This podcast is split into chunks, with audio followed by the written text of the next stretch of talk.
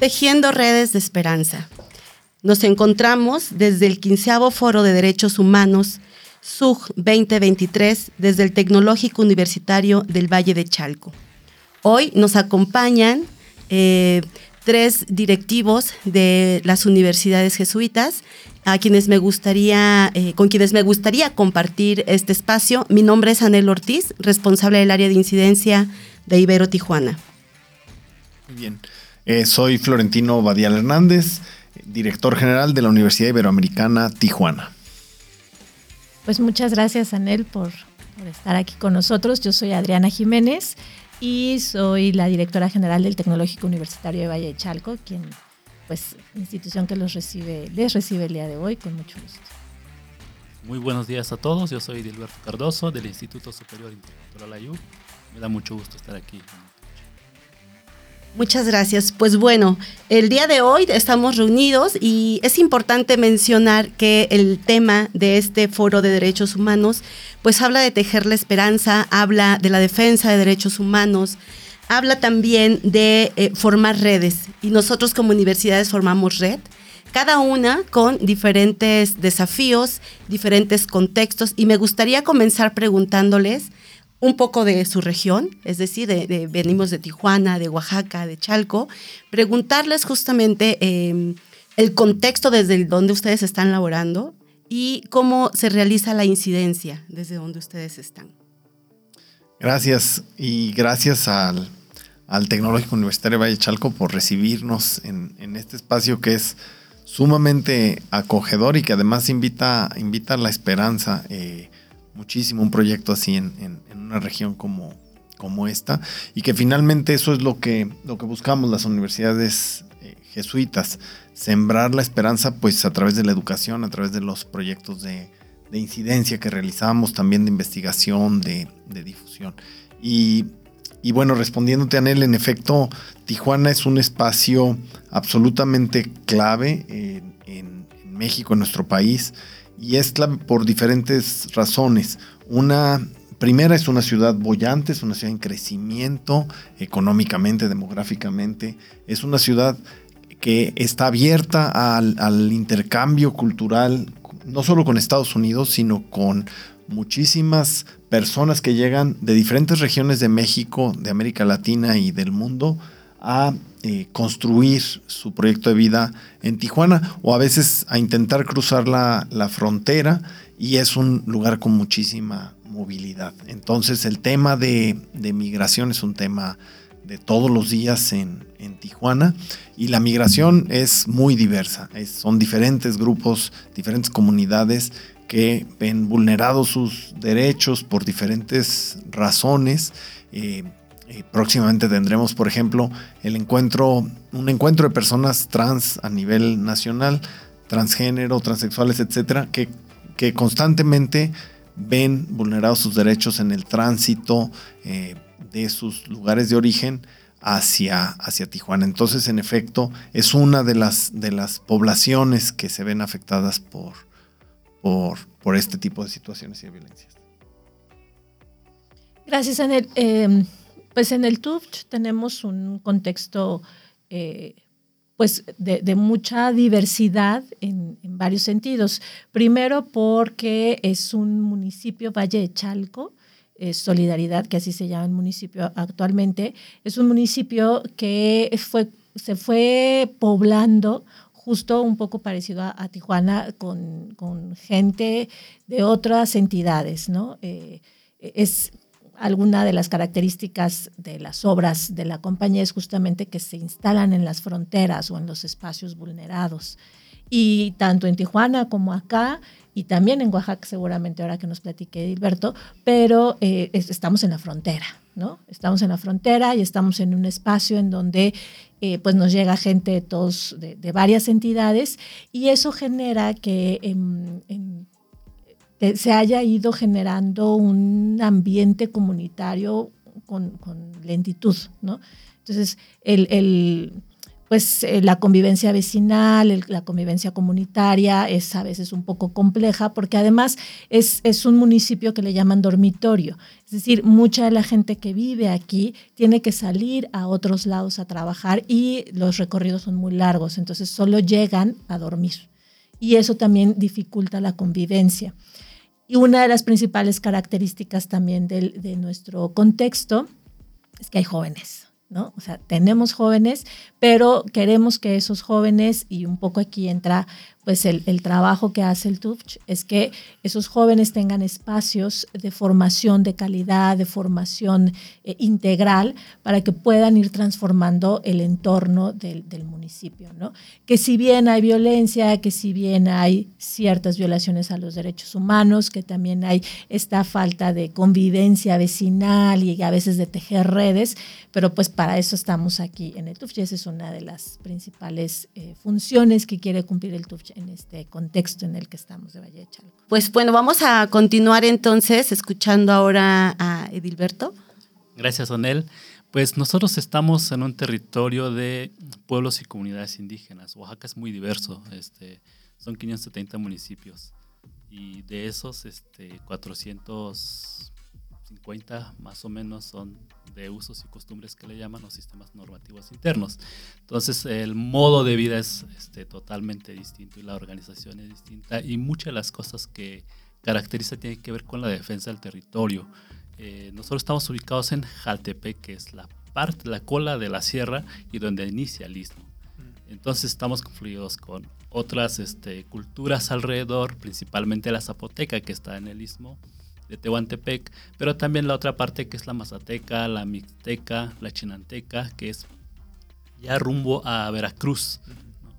Entonces, ahí confluimos muchos pueblos y comunidades indígenas. Muchas de las cosas que ha sucedido es que los proyectos este, de Estado, por ejemplo, las presas, este, han hecho que las comunidades se desplacen a, las zonas donde era territorio de Jaltepec principalmente, y entonces empezaron a sentarse otras, otros pueblos y comunidades. Este, entonces se, reconfigura totalmente eh, el modo de estar. Y además ahorita nos atraviesa todo este proyecto transísmico en el que también van entrando otros procesos organizativos, no solamente como del Estado, no solamente las empresas, sino también el crimen organizado que, va atravesando toda esa, esa frontera, ¿no? Y, y, en esa disputa por el territorio, entre estar eh, en tu territorio habitando desde ya antes, con frente a esta nueva eh, manera de habitarlo a través de capitalizar la, economía ¿no? del sureste mexicano. Entonces es una configuración entre disputa del territorio, disputa política, pero también lo que tiene que ver con los modos de hacer la vida de los propios, este, las propias comunidades, pueblos y comunidades indígenas que habitamos allí. Entonces, la chamba del Instituto Superior es cómo le vamos haciendo para que la gente de la comunidad pueda pensar y pueda ir construyendo su propia manera de pensar su desarrollo, los cambios que quiere hacer o transformar en sus pueblos y comunidades indígenas cómo le vamos haciendo juntos, junto con organizaciones, con autoridades, con los jóvenes, con los ancianos, ir repensando estas maneras de habitar el territorio que estamos allá. Pues bueno, sin duda, acabo de darme cuenta que mi corazón está bien puesto en esta cabina.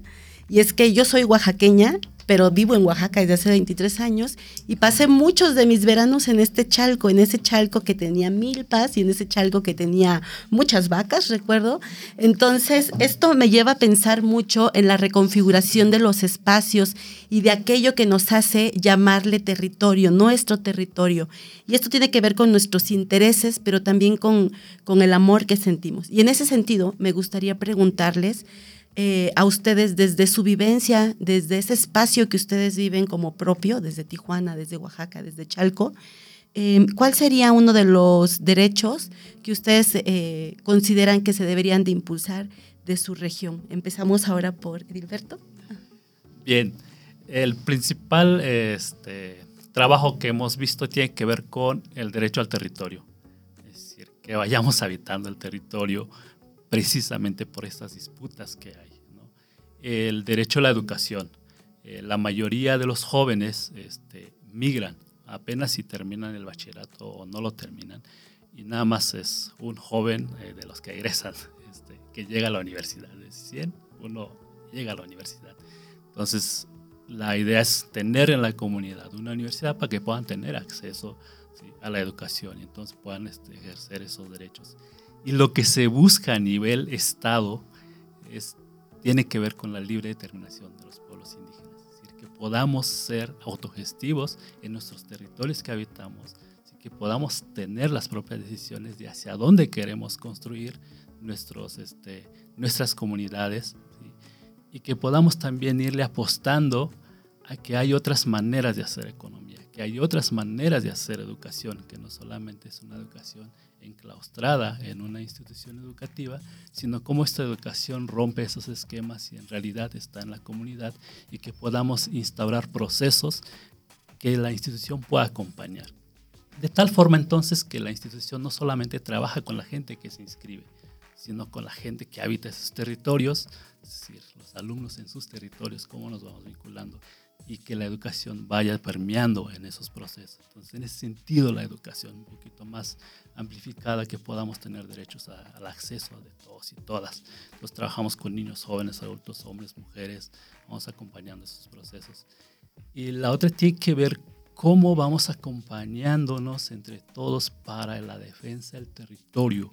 Es decir, eh, en, en Oaxaca es o hay este, empresas hidroeléctricas o están las supercarreteras o hay parques eólicos este, y hay organizaciones que están trabajando eso desde sus comunidades cómo entonces vamos acompañando esos procesos para la defensa de la vida porque lo que ha sucedido en los últimos años es que nos han matado a nuestros defensores y defensoras del territorio y eso es algo que tenemos que seguir trabajando la libre expresión y que podamos seguir nuestros territorios que habitamos y que le pensemos hacia dónde lo queremos habitar. Entonces, por mm. ahí. Interesante, sin duda, este, hablar de territorio, de la vivencia de estos espacios, este, porque es así como, como surge el amor y surge el compromiso también con la comunidad.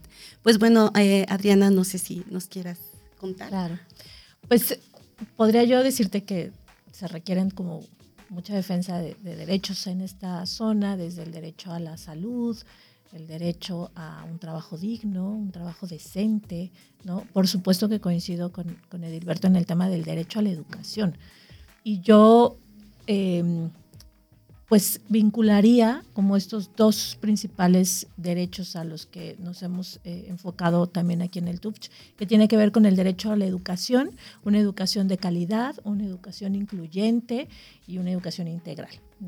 Y eso nosotros como tecnológico lo vinculamos muchísimo con el derecho a un trabajo decente ¿Esto qué significa? Un trabajo digno, con condiciones justas de trabajo, precisamente, porque pues hay un fascismo contractual, ¿no? O sea, finalmente dentro de nuestras eh, organizaciones eh, laborales, dentro de eh, este mercado de trabajo característico también de, la zona, pues siempre hay como ciertas injusticias que eso no permite tampoco tener una calidad de vida o aspirar a otro tipo de, vida que se tiene también aquí. Entonces, acá lo que estamos trabajando es justamente eh, todo el tema de, la educación, darles eh, procesos formativos a nuestros estudiantes que están caracterizados por ser técnicos, tecnológicos, pues, eh, 70% prácticos, 30% teórico, con la intención de que desarrollen estas habilidades y estas competencias que necesitan para enfrentarse a un mercado de trabajo que si bien es precario, porque también eh, lo tenemos que reconocer, es precario, los sueldos son bajos, no tienen condiciones. Eh, pues las mínimas de ley en muchas ocasiones y eso a veces hace que nuestros propios jóvenes busquen otros caminos para ganarse la vida. Y eso es justamente que a veces no son los caminos más adecuados en el sentido de dignidad, ¿no? en el sentido de, lo que merecemos también. Entonces buscamos que, a partir de, lo que ofrecemos desde el Touch podamos ir transformando esa, esa, realidad que no es la que nosotros queremos que, que, exista, ¿no? sino irla transformando a tener una, una, una realidad distinta digna, justa para, para, nuestros jóvenes, con posibilidades de crecimiento, con posibilidades de, de, realización y plenitud. Pues. ¿no? Este, justo en estos contextos, como lo dice, pues como lo dice nuestro foro ahora, ¿no? Tejiendo esperanza y tejiendo paz, porque eso es lo que también nuestros jóvenes necesitan y merecen. Así es, muchas gracias. Pues bueno, para cerrar esta ronda, este Florentino, no sé qué nos quieras comentar. Sí, gracias. Yo, este, solo recurrir a la metáfora de, del estanque y decir que Tijuana es una especie de, estanque o de espejo, si se quiere, donde eh, la humanidad ve reflejado su propio rostro y en particular México. Y, y ve reflejado su rostro con toda su belleza porque la diversidad que encontramos en Tijuana con eh, razas, culturas, este, personas de todo, eh, de todos los orígenes, es, es, un rostro de muchísima belleza y, de, como digo, de, mucha diversidad. Y además, eh, la búsqueda de la vida. La, gente viene a Tijuana buscando la vida y no cualquier vida, sino una, una vida buena. Y ese es el, el derecho al que, al que en primer lugar me quiero referir, el, el derecho a la vida eh, y, subrayo a una vida buena, una vida digna, una vida eh, donde haya bienestar.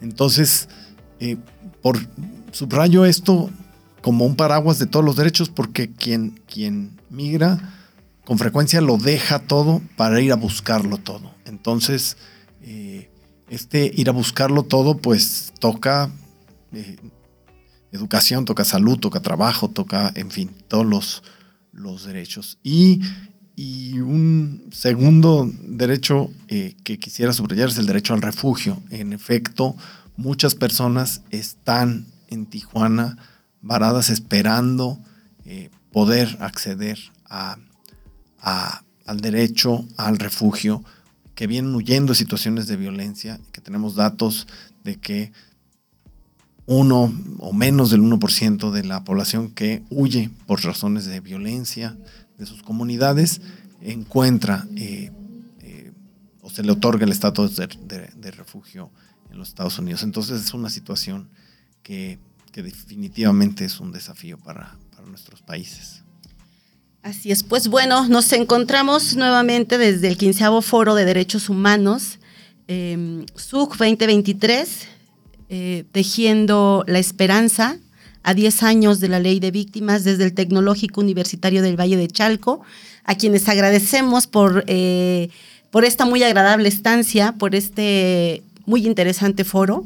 Y bueno, para cerrar ya este programa, me quiero decirles que me siento muy honrada de, compartir este espacio con ustedes y de compartir también con las personas que están allá atrás. Y para cerrar, pues me gustaría ahora sí empezar por Adriana. Este, un mensaje muy cortito porque nos quedan ya cinco minutos eh, que pudieras darle a los jóvenes, porque este programa está hecho para ellos, que pudieras darle como muy conciso para ellos y que sientas que podría también incentivarles a, la mejora de ellos mismos como persona, pero también hacia la defensa de los derechos de las, de las, otras, de las otras personas, ¿no? De sus derechos humanos. Sí, Anel, pues yo nada más diría que hago alusión al, al título de este foro que es Tejiendo la Esperanza. Y uno de los hilos para tejer esa esperanza pues son nuestras juventudes y me parece muy importante que ellos puedan contar con espacios seguros en donde puedan darle rienda suelta a su creatividad, a sus propuestas, a sus inquietudes. Y pues aquí estamos para escucharles, para acompañarles. Me parece que eh, nuestros jóvenes, nuestras jóvenes, eh, son personas que tienen muchísimas cosas que tienen que aportar a la construcción de una sociedad diferente a la construcción de futuros distintos que quisiéramos, eh, pues a veces desde los adultos o desde las autoridades que somos de, las instituciones educativas, pensamos que nosotros tenemos a veces como todo resuelto o que se nos van a venir ideas, ¿no? para mejorar o para dar lo que, lo que se necesita desde la educación. Y nos hacen falta sus voces, ¿no? escucharles, eh, pensar como ellos, que ellos nos digan cuáles son sus realidades, sus contextos, sus inquietudes, eso nos hace falta. Entonces necesitamos de ellos y necesitamos de, esos hilos que ellos también, esas hebras que ellos nos pueden dar para construir eh, justamente la esperanza. Muchas gracias, Adriana eh, Florentino. Sí, gracias. Pues mi breve mensaje final sería que, nos ayuden a incluir en, la Declaración Universal de los Derechos Humanos un derecho que no está ahí, que es el derecho a soñar y a soñar en, un futuro mejor. Y eso es, es algo que las y los jóvenes pueden enseñarnos, mostrarnos sus sueños y, ayudarnos a, construir esos sueños eh, juntas y juntos. Muchas gracias, Florentino. Edilberto.